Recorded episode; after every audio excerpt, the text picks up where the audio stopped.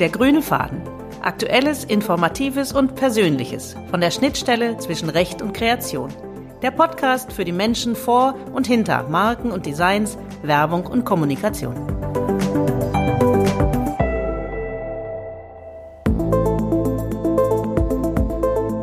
Hallo und herzlich willkommen zur sechsten Folge von Der grüne Faden. In der heutigen Folge schauen wir aus ganz vielen Richtungen auf das Thema Design.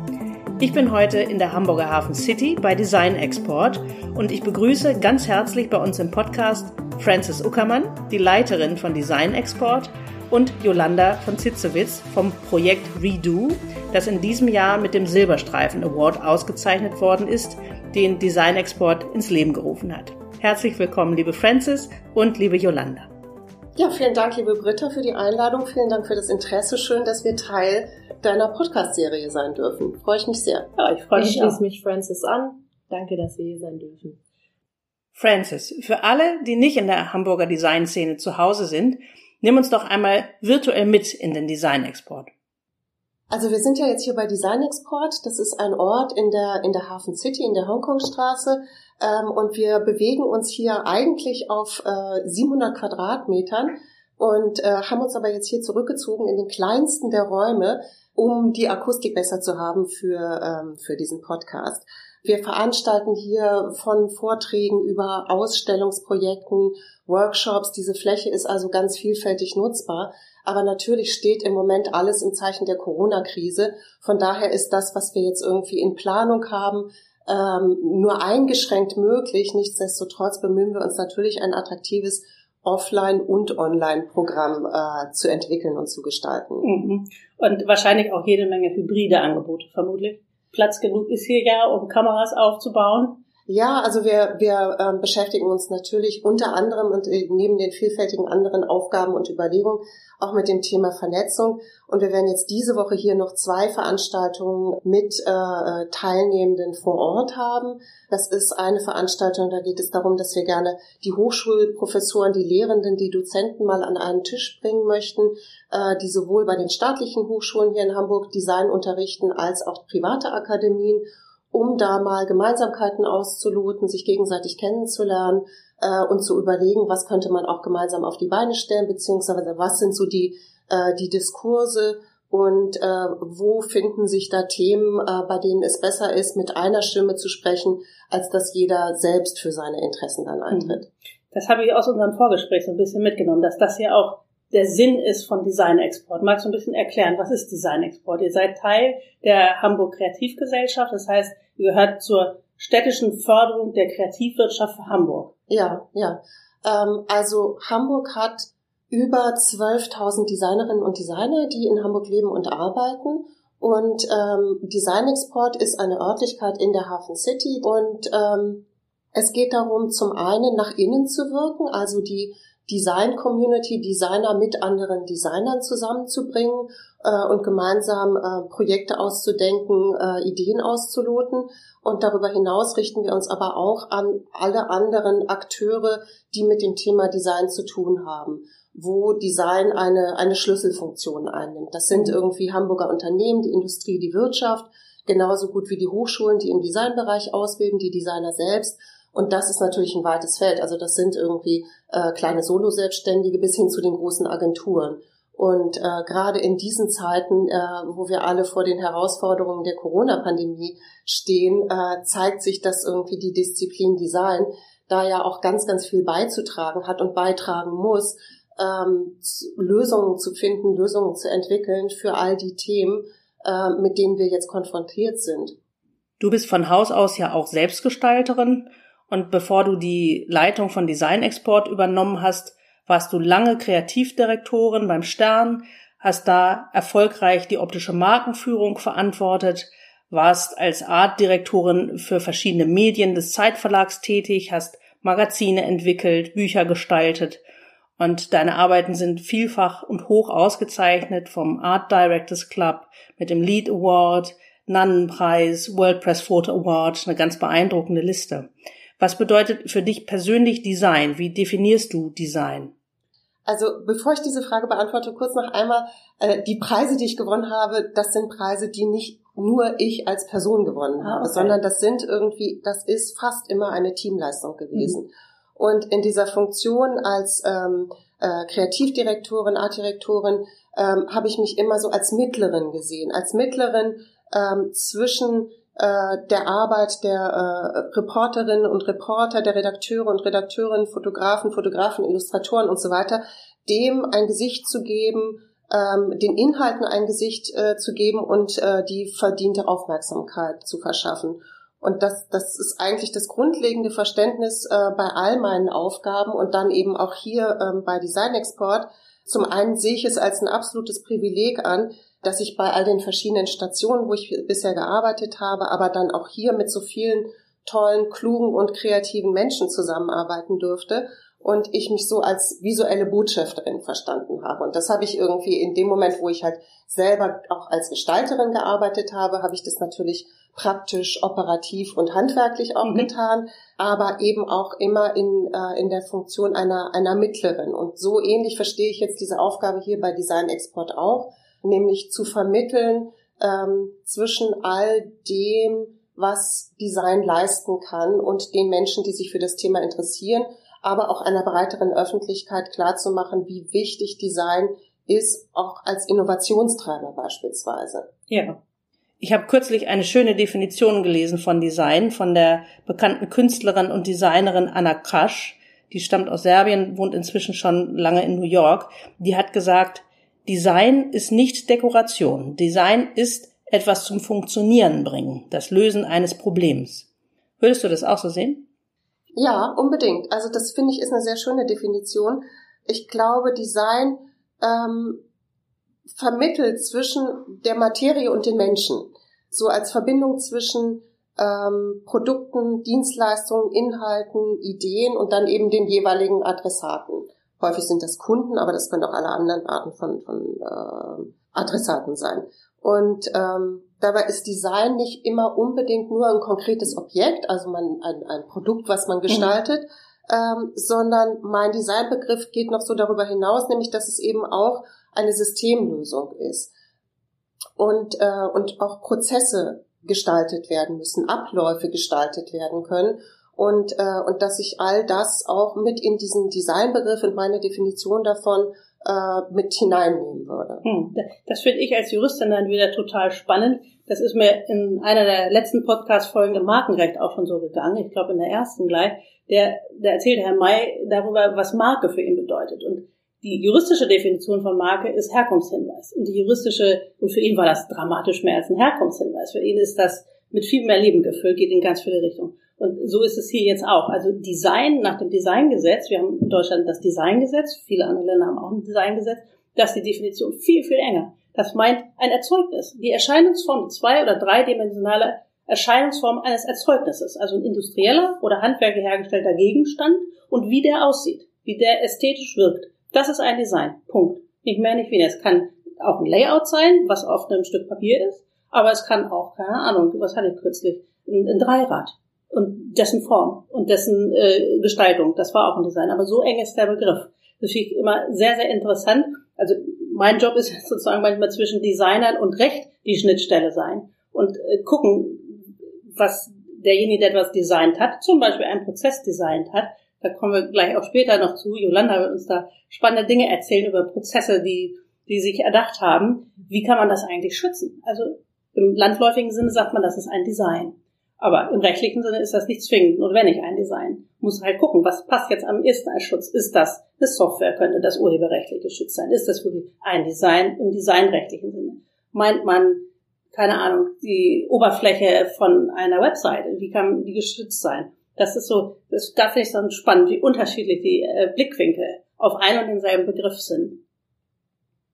Ich glaube, wir sprechen ja nachher noch am Hand des Beispiels Redo über ganz viele konkrete juristische Herausforderungen und Fragestellungen. Ja. Und deshalb, ich freue mich sehr, dass wir bestimmt auch ganz viel von dir werden lernen können, was wir ja auch gerade schon tun. Ich habe ja gerade den Begriff gelernt, Erscheinungsform eines Erzeugnisses. Das ist grauenhaft, ne? wenn man die Definition liest. Ich habe, als ich das erste Mal die Definition von, und das ist nur die Abkürze, also wenn man den Gesetzestext liest, als ich den zum ersten Mal las im Designgesetz, dachte ich, oh, ich glaube, ich möchte doch einen anderen Rechtsbereich machen. Das ist ja zum Abgewöhnen. Das ist sehr, sehr technisch formuliert und total, ähm, hört sich langweilig an, aber es ist ja so viel Leben dahinter.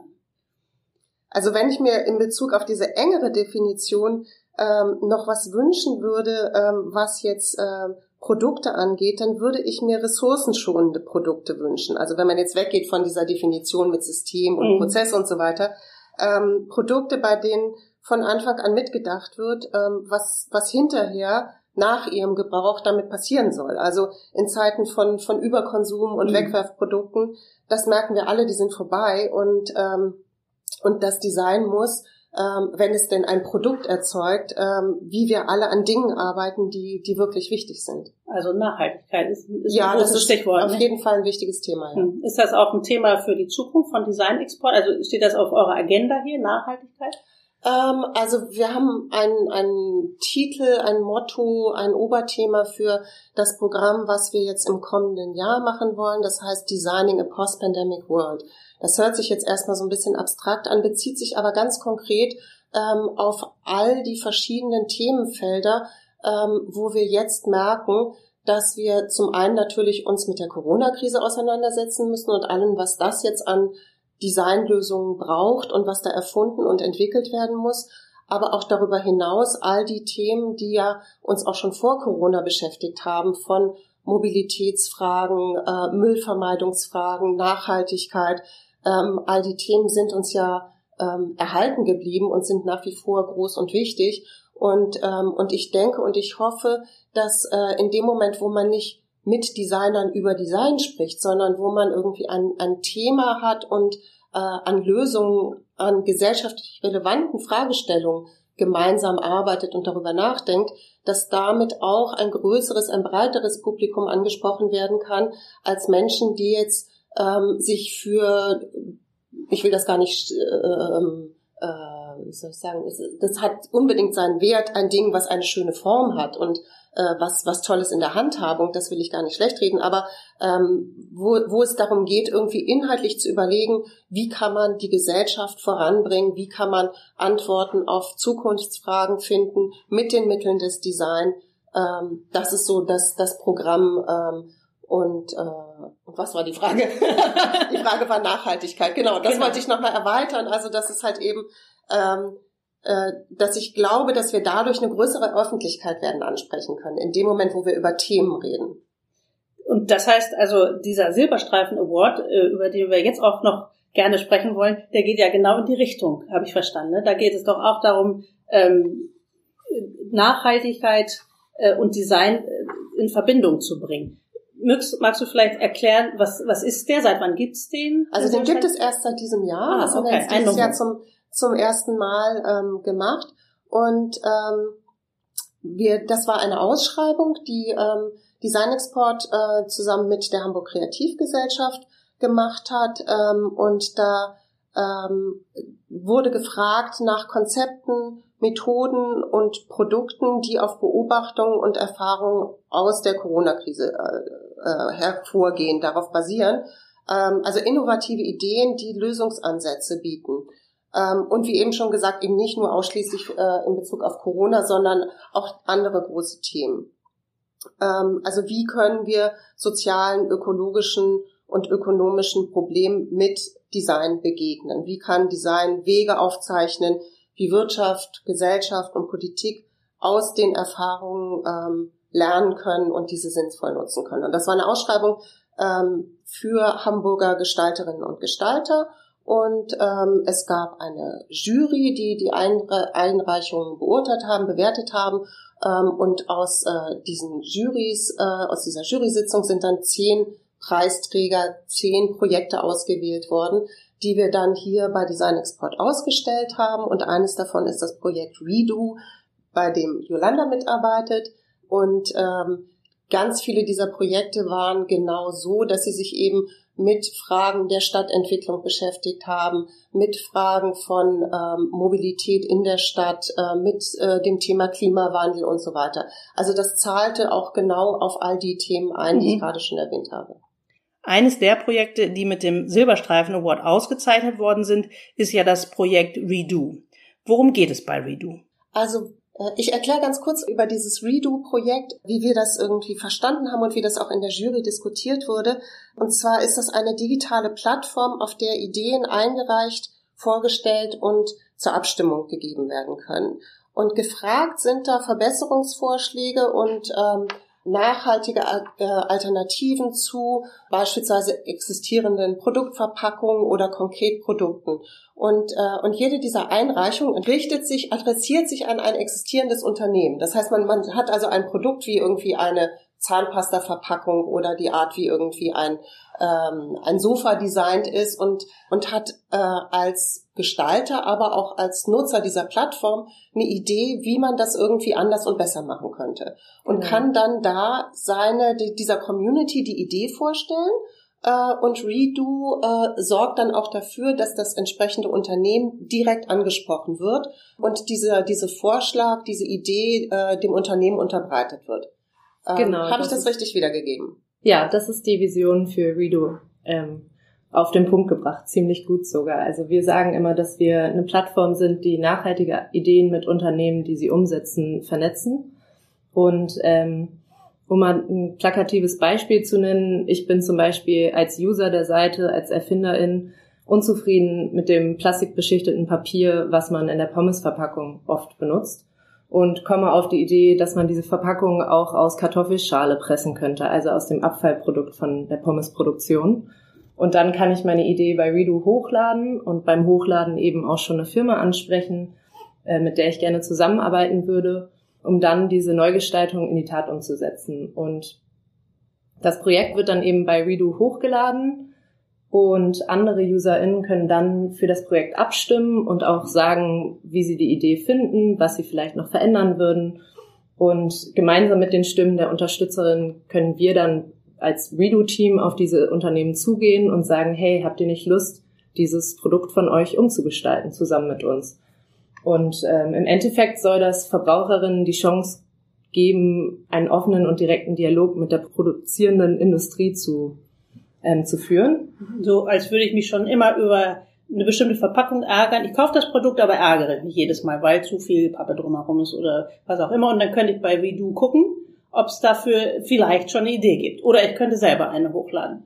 Genau, genau so sieht's auch. Also so entstand im Endeffekt auch dieses Projekt. Meine, ähm, meine Mitstreiterin und mein Teammitglied äh, Luca ähm, hat das Projekt als Bachelorarbeit angefangen und ähm, zu dem Zeitpunkt, wo sie auf die Idee kam, wohnte sie noch in Barcelona und flog über Weihnachten nach Hause und hat dafür ganz schön viel, ganz schön viel von Freunden gehört, dass das ja nicht richtig ist zu fliegen und musste sich viel rechtfertigen, wieso sie denn jetzt fliegt.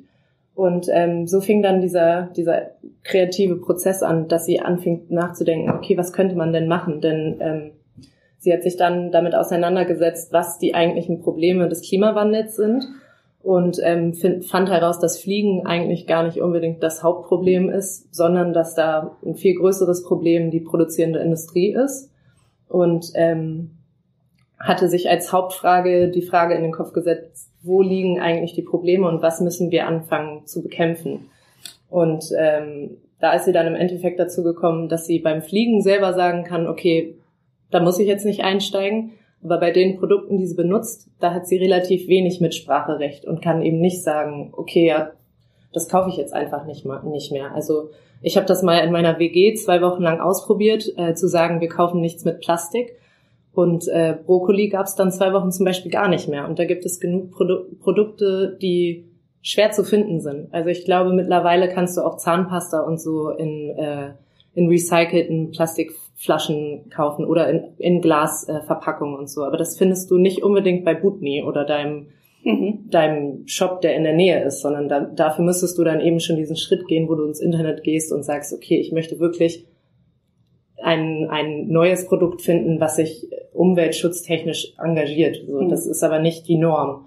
Und ähm, ja, da hoffen wir natürlich, dass wir mit Redo diesen Schritt erleichtern, dass man eben als Verbraucher an die großen Produzenten treten kann und sagen kann, hey, wir sind hier eine Gruppe von so und so vielen Leuten, wir lieben euer Produkt, aber die Art, wie ihr es umsetzt, mögen wir nicht so gerne. Habt ihr nicht Lust, mit uns zusammen diese Idee umzusetzen?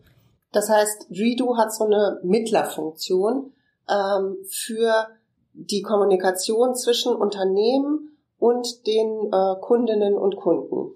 Genau, ja. das ist das ist die Position, in der wir uns sehen und vor allem auch, ähm, dass wir eben nicht sagen, hey, deine Verpackung ist blöd, sondern dass wir sagen, hey, deine Verpackung finden wir nicht so super, aber wir haben auch schon eine Idee, wie du das sozusagen ändern kannst. Also es ist wirklich dieses Verbinden mit einer Lösung, ähm, dass wir eben nicht nur kommen und sagen, oh, das gefällt uns nicht, sondern eben auch einen Vorschlag haben, wie man das zusammen verbessern kann.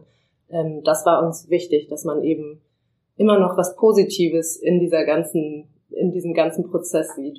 Und gibt es was Vergleichbares äh, zu so einer Kommunikationsplattform für den direkten Austausch? Das ist es ja zwischen den Verbraucherinnen und Verbrauchern und den Produzenten. Oder äh, ist das was nie, nie da gewesen ist?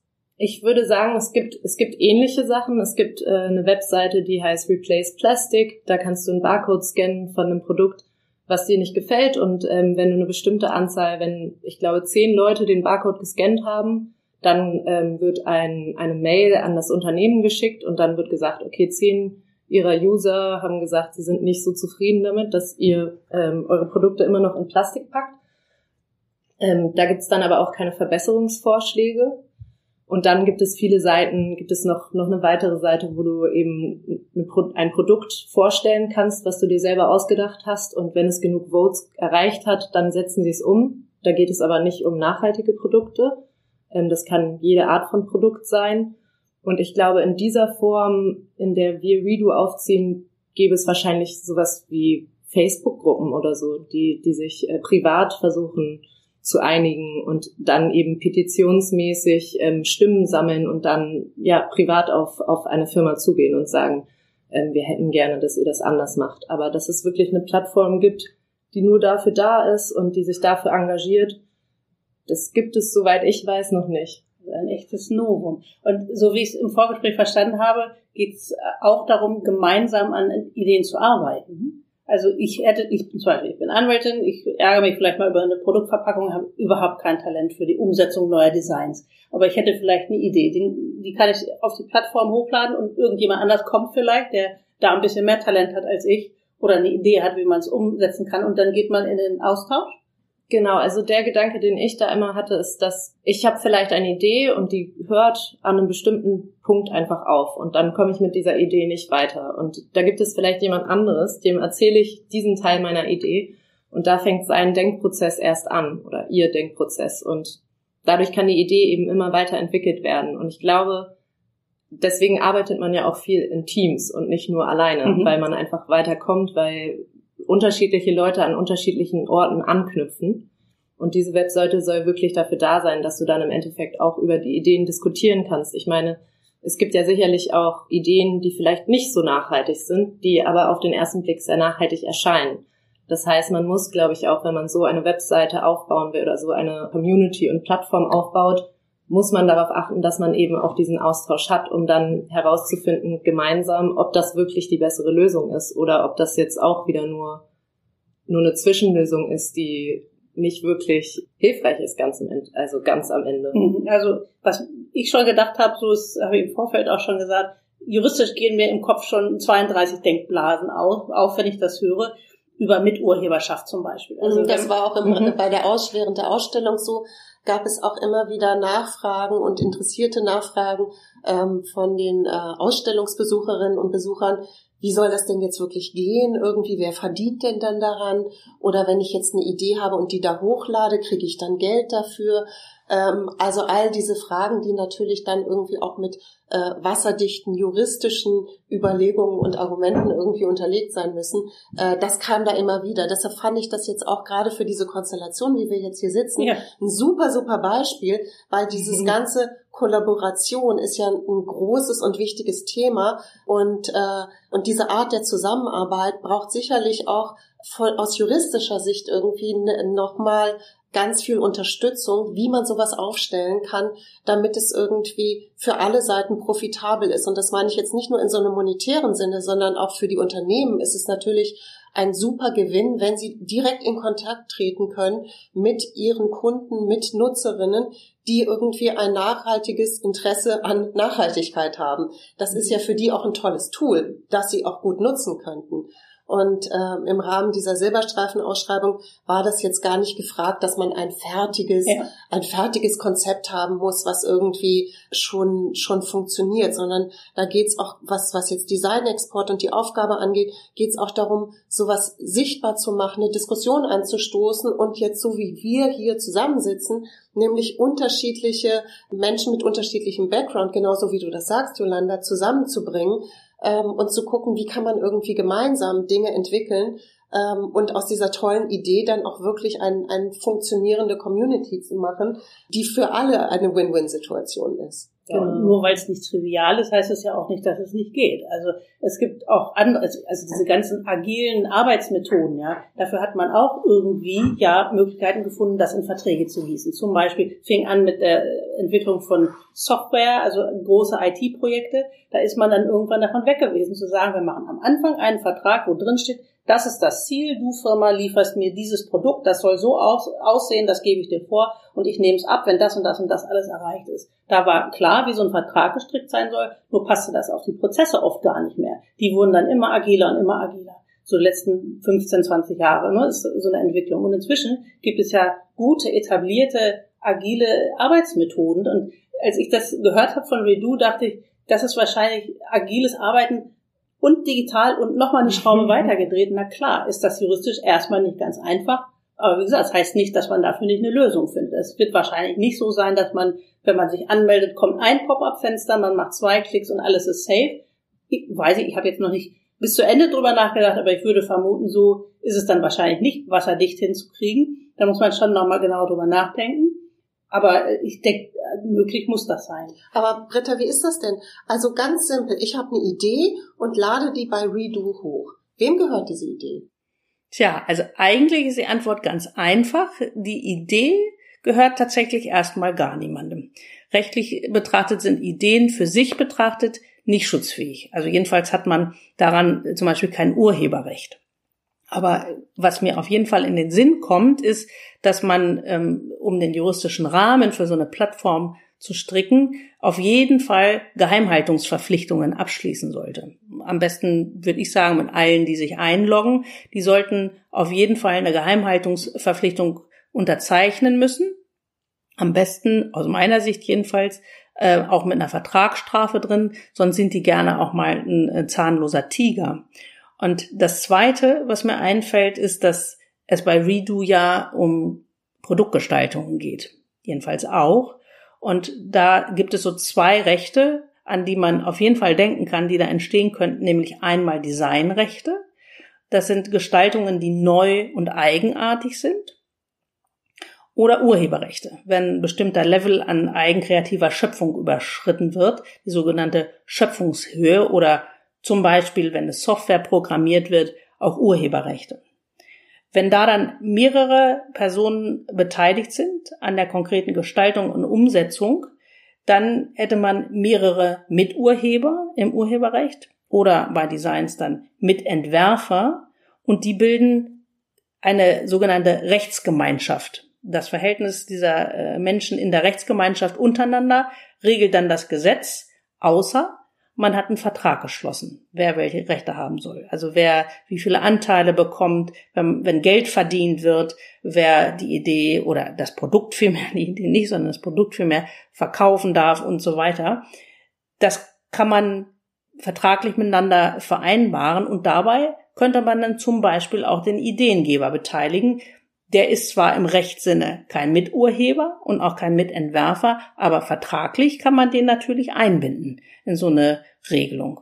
Die Frage ist halt, was nehmen die Unternehmen für eine Rolle ein in diesem Verhältnis? Ja. Ähm, also wenn jetzt ein Unternehmen dann sagt, finde ich super die Idee, das machen wir, ähm, und dann hinterher behauptet, wir hatten die Idee schon viel länger, ähm, wie, wer ist da überhaupt dann in der Beweispflicht irgendwie ähm, dass man diese Idee claimen kann als meine Idee oder dann äh, nachweisen muss, man hatte sie irgendwie zu einem früheren Zeitpunkt schon. Also grundsätzlich ist der in der Beweispflicht, der sagt, mein Recht ist verletzt. Und das ist in der Tat nicht ganz einfach. Also man müsste, ich, mein erster Gedanke war, die Unternehmen, die auf Redo äh, Zutritt erhalten, ja, die müssten vorher auch natürlich irgendwas unterschreiben. ja, an Geheimnisschutzvereinbarungen. Und bevor man denen was schreibt, gerade weil ich gucke Jolanda an und sage, weil ihr sozusagen in der Beweispflicht wäret, um zu sagen, ähm, das ist die Idee von Redo gewesen, müsst ihr halt vorher gute Beweissicherung betreiben. Wie mhm. das im Detail aussieht, da kann man sich äh, technisch sicher was Kluges überlegen. Ähm, ich habe schon gedacht an Blockchain-Technologie. Nicht, dass ich der ganz große Techniker wäre, aber so wie ich Blockchain-Technologie verstehe, geht es ja im Kern darum, Informationen fälschungssicher zu übermitteln. Und zwar mit Hilfe einer dezentralen Datenbank, die von vielen Teilnehmern gemeinsam genutzt wird. Ja, da hatten wir aber das heißt, auch, Entschuldigung, ja. Da hatten wir uns ja auch kurz drüber unterhalten und das ist tatsächlich auch was, wo wir momentan dann reinschauen, äh, da das auch einfach ein Thema ist, also wie man das rechtlich absteckt, ist natürlich ein riesiges, eine riesige, ein riesiges Fragezeichen oder auch etwas, womit wir uns momentan noch sehr, sehr viel beschäftigen, weil das eben ein sehr komplexes Thema ist. Nichtsdestotrotz denken wir uns, dass Redo an sich so eine Chance bietet für Menschen aller Art, egal wo du herkommst, in, in was für einem Stadium du dich gerade befindest, ob du ob du in der zehnten Klasse bist und irgendein cooles Projekt machst oder ob du jetzt Designer bist oder Produktdesigner, weit vorangeschritten, aber eben keine Community hast, mit der du das teilen kannst und du nicht erhört wirst. Auf dieser Seite kriegst du eben diesen, diesen Space, deine Idee einmal zu zeigen, ohne dass sich da irgendjemand nach fünf Seiten Erklärung fragt. Und genau das ist eigentlich der Ansporn, den wir da haben, so dass man sagt, okay, das wäre, ist eigentlich so eine gute Möglichkeit, da sollte jetzt so eine, so eine rechtliche Sache nicht ganz am Anfang ähm, den Strich durchmachen, weil das ist ja, ist uns bewusst, dass das mit zu dem, mit, mit zu dem Prozess gehört, ne? Und ähm, ob das dann länger dauert, diese Seite in der Realität wirklich so umzusetzen, das ist für uns auch völlig okay. Also natürlich muss man da einen Weg finden und so wie du vorher schon gesagt hast, ich bin mir ziemlich sicher, dass es ähnlich sein wird wie bei anderen äh, ähm, wie bei anderen kreativen Portalen, wo du eben ein Pop-up-Fenster am Anfang hast und schon direkt am Anfang sagen kannst, okay, meine Idee ist, äh, ist Open Source und ihr dürft alle mit teilhaben und mir ist das relativ egal, wie viel ich daran habe. Oder du kannst sagen, äh, das ist meine Idee, äh, ich möchte auch nicht, dass da viel verändert wird. Das kannst du schon am Anfang angeben. Ich glaube trotzdem, ähnlich wie du gesagt hast, dass das dann nicht, nicht genug sein wird. Also du kannst ja erst sehen, wie viel an der Idee gearbeitet wird, nachdem die Idee hochgeladen wurde. Und dann siehst du auch erst, wie viel verschiedene Nutzerinnen, wie viel Arbeit die da reingesteckt haben. Und je nach Idee hast du dann auch einen anderen Entwicklungsstand. Das heißt, du musst auch jede Idee wirklich individuell betreuen ähm, und kannst eben nicht was festhalten in deinen AGBs, dass du sagst, okay, die Person, die das hochgeladen hat, kriegt auf jeden Fall von Anfang an 50 Prozent. Ähm, das funktioniert so nicht, wenn die zweite Person, die an der Idee gearbeitet hat, eben vielleicht den Großteil gemacht hat oder das Material gefunden hat zu der Idee, wie man das im Endeffekt umsetzen kann. Und ähm, ich stelle mir da immer vor, dass man dann kurz bevor man genug User hat oder wenn man genug User hat, dass man eben dieses Erfinderteam wieder zusammenholt und erstmal guckt, wie, wie die das untereinander haben wollen. Ich, ich glaube, das ist eigentlich wichtig, dass man die Leute dann einmal wieder genauso so intim, wie diese Seite eigentlich sein soll, dass man die eben auch nochmal zusammensetzt und guckt, was sie eigentlich für sich wollen. Und natürlich kann es da auch zu Reibungen kommen, aber ich glaube, viel kann sich da schon unter diesen Leuten klären. Und ähm, wie wir jetzt durch Corona gesehen haben, funktioniert das ja auch sehr gut online, dass man sich einfach über verschiedenste Medien online trifft und dann eben sich sieht. Und natürlich ist das nicht wie sich in die Augen schauen, aber ich glaube, das ist dann schon nochmal ein Schritt näher, als wenn man nur so online seine Idee reinteilt und sagt, so und so soll es sein. Und so könnte ich mir das vorstellen, dass man eben versucht, da auch wieder kooperativ eine Lösung zu finden ähm, und jeder sagen kann, okay, ich habe das Gefühl, so und so viel Arbeit da reingetan, dementsprechend sollte ich so und so entlohnt werden. Und das erstmal ohne zu wissen auch, ähm, was kommt dabei raus? Genau. Kriegen wir das monetarisiert oder geht die Idee in Produktion oder auch nicht? Genau. Also hört sich für mich total schlau an, ähm, tatsächlich, dass nochmal die, die was reingegeben haben, in dem Moment, wo sie sagen, für uns ist das jetzt so fertig entwickelt, damit würden wir uns zeigen wollen, noch, da sind sie ja noch nah im, am Prozess, dass man da, und dann ist es ja auch handelbar, dann ist es eine Gruppe mit definierten Personen und nicht mehr diese Mammutaufgabe, die ich so als Juristin äh, fühlen würde, AGB schreiben für so eine Plattform. AGB heißt ja eigentlich, deckt möglichst alle Fälle ab, die vorkommen können. Mhm. Das ist schwierig. Das ist sehr schwierig, wahrscheinlich nicht möglich. Aber so, wie du es jetzt schilderst, macht es schon mehr Sinn. Ja? Da hat man ein festes Projekt und man hat Leute, die miteinander sprechen und dann kann man auch einen Vertrag machen. Und wenn ich jetzt meine Idee schützen möchte, ich hatte dich so verstanden, ich muss praktisch diese Grundidee, ohne dass man das jetzt schon in allen Ausformungen hat, äh, irgendwo hinterlegen. Ähm, und jemanden mit äh, Datum und Stempel oder einer Zeugenschaft sozusagen, dass man diese Idee hatte zu einem bestimmten Zeitpunkt. Ist das richtig? Also das, dass das, das auf ist, jeden ja. Fall in irgendeiner Weise angeraten ist für die, um, um so eine Beweisführung möglich zu machen. Das würde ich so, so sehen. Und ja. ginge das, also muss ich dazu zu dir kommen oder zu einem Notar gehen oder könnten wir auch hier bei Design Export einen großen Safe aufstellen? Äh, und das ist der Ideen-Safe und, ähm, und jeder, der irgendwie eine, eine Idee hat, beispielsweise für Redo oder auch andere Projekte, kann hier seine Idee hinterlegen. Ähm, und ich protokolliere und dokumentiere Eingangsstempel irgendwie, wann das hier eingegangen ist. Ist das juristisch haltbar? Hat das einen Wert oder muss ich dafür zu irgendeiner Institution gehen? Nee, eine Institution gibt es dafür nicht. Es gibt äh, vom Gesetz festgelegte mögliche Beweismittel und ein Beweis ist zum Beispiel äh, der Zeugenbeweis, ja. Also wenn hier in Safe steht und zum Beispiel du, Francis, immer bezeugst, ja, ich habe genau diese Idee, wie sie hier steht und mit den, was zum Beispiel schon in, in Bildern äh, ausgestalteten Ausformungen, die habe ich hier heute gesehen und wahrgenommen. Ich habe sie von der und der Person bekommen. Ähm, das unterschreibe ich hier auch und jetzt kommt sie in unseren Safe und ihr führt darüber Buch und so weiter, dann würde man halt versuchen, so ein, so ein Ring an Beweisen zu strecken. Ja? Also es gibt nicht den einen immer gültigen, wasserfesten Beweis dafür, dass die Idee von einem selber stammt. Ja, also kann ja auch sein, dass man selber sie irgendwo nur gehört hat und sie dann hier in Safe packt, klar. Aber es geht am Ende des Tages, wenn es hart auf hart kommt und man ist im Gerichtsprozess, geht es darum, dass man möglichst viel Beweise zeigen kann, aus deren Summe sich dann einfach ergibt, dass es so gewesen sein muss, zur Überzeugung des Gerichtes. Das ist der Punkt, wo es gibt, zur Überzeugung des Gerichtes. Muss es so sein. Ja. Ich stell mir das gerade hübsch vor, den, den Ideen safe. Ich werde da mal drüber nachdenken. ja, Finde ich eine sehr gute Idee. Ja, wir, wir machen das aber tatsächlich auch. Ne? Also wir nehmen gelegentlich ähm, etwas äh, bei uns ähm, in die Verwahrung, machen da einen Stempel drauf, einen Eingangsstempel. Und das heißt nicht, dass wir bezeugen können, dass derjenige, der es mir einreicht, es wirklich kreiert hat. Aber ich kann bezeugen, dass ich es an dem und dem Tag von der und der Person bekommen habe. Mhm. So, und dann versucht man sich so eine Kette, so einen Ring an Beweisen zu bauen. Ne? Das machen wir schon auch.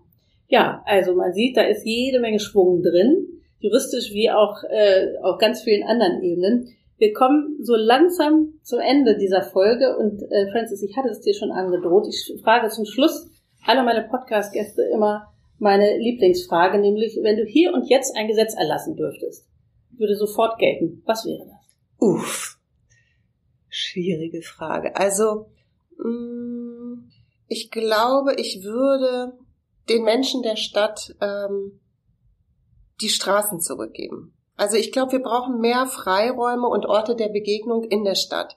Ähm, und das ist mit der bisherigen Aufteilung kaum noch möglich. Also unsere urbanen Räume, würde ich sagen, brauchen ein, ein Redesign. Und, äh, und für diese Transformation würde ich mir natürlich eine zentrale Rolle für Designerinnen und Designer wünschen. So in Richtung autofrei? Oder? Ja, ja, also im, im Sinne von andere Nutzungskonzepte jenseits von Parkplatz zur Verfügung stellen. und Orte der Begegnung. Also das merken wir jetzt gerade irgendwie auch in der Corona-Krise, dass das so ein wahnsinnig wichtiges Thema ist. Und äh, Stichwort Verkehrswende und äh, all das, was an Konzepten ausgedacht wird, gerade an alternativen Mobilitätskonzepten, wo man halt irgendwie mit kurzen Wegen auch sich jenseits des privaten PKWs in der Stadt fortbewegen kann, da ähm, für Orte und ein, ein Umdenken und, und neue Orte der Begegnung darüber nachzudenken, das finde ich wäre ähm, eine sinnvolle Aufgabe. Das ist jetzt allerdings, hört sich nicht an wie ein Gesetzestext, oder? Es hört sich eher an wie ein Thema. Aber in die Richtung gedacht, würde mein Gesetz gehen. Ach, aber aus Themen werden Gesetze. Ich finde das schon ganz richtig und ich glaube, es ist ja auch gerade schon losgegangen. Am Jungfernstieg, der ist seit ein paar Tagen autofrei. Ja. Das, Mit viel Polizeiaufwand und vielen Absperrungen und vielen verwirrten Autofahrern, die nicht wissen, wo sie jetzt langfahren müssen. Aber mal gucken, wo wir mit dem Piloten landen sozusagen. Mit dem autofreien Jungfernstieg. Ja, ich möchte noch eine Sache sagen, und zwar, ich möchte gerne noch Werbung machen. Jetzt kommt der Werbeblock. Und zwar für Mind the Progress. Das ist ein Projekt der Kollegen aus der Kreativgesellschaft, nämlich ein ganz, ganz toller Podcast. Ähm, der ähm, eigentlich ist es ein Kongress, der dieses Jahr zum dritten Mal stattgefunden hätte. Und aus bekannten Gründen ist es dieses Mal eine Podcast-Reihe. Ähm, und das hat immer das Oberthema Kreativität und Digitalisierung. Und diesmal beschäftigt sich diese Reihe mit dem Fokus Manipulation. Super spannendes Thema, brandaktuell in diesen Zeiten. Und noch bis Ende Dezember werden alle zwei Wochen neue Folgen da hochgeladen. Und das möchte ich allen, die jetzt hier zuhören, auch ans Herz legen, sich das auch anzuhören. Und zu finden sind alle Informationen dazu auf www.mindtheprogress.de. Das tun wir natürlich in die Show Notes und ich kann tatsächlich allen nur empfehlen, reinzuhören. Ich habe schon getan und bin ganz gefesselt, muss ich sagen. Also an der Stelle bedanke ich mich ganz, ganz herzlich für das lebhafte und sehr spannende Gespräch und den Austausch. Ich glaube, so einen äh, spannenden Podcast, so eine spannende Folge hatten wir noch nicht, wo auch ganz viel, ähm, ganz viele Bälle hin und her flogen. Ganz viel, vielen Dank fürs Bälle hin und her werfen, liebe Francis, liebe Yolanda. Ja, vielen Dank, liebe Britta, für das Interesse. Und ich habe das Gefühl, wir können jede Menge von dir lernen und wir brauchen unbedingt noch mehr juristisches Wissen ähm, für alle zukünftigen und aktuellen Projekte. Ja, bitte. Gib mir Input, dann machen wir ein paar Podcast-Folgen draus. Ja, finde ich super spannend. Tschüss, vielen Tschüss. Dank.